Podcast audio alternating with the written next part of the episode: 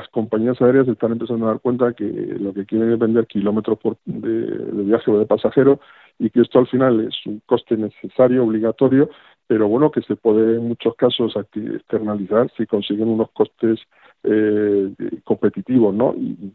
pues en Teruel eso se ofrece, claro, porque nuestra nuestra capacidad de operar es mucho más económica en tasas de estacionamiento, son un 60% más económicas que las de, AENA, eh, lógicamente los costes de estacionamiento son menores y, y, y tenemos personal especializado que, que no es normal tenerlo en aeropuertos medios y en grandes al final tiene de todo, pero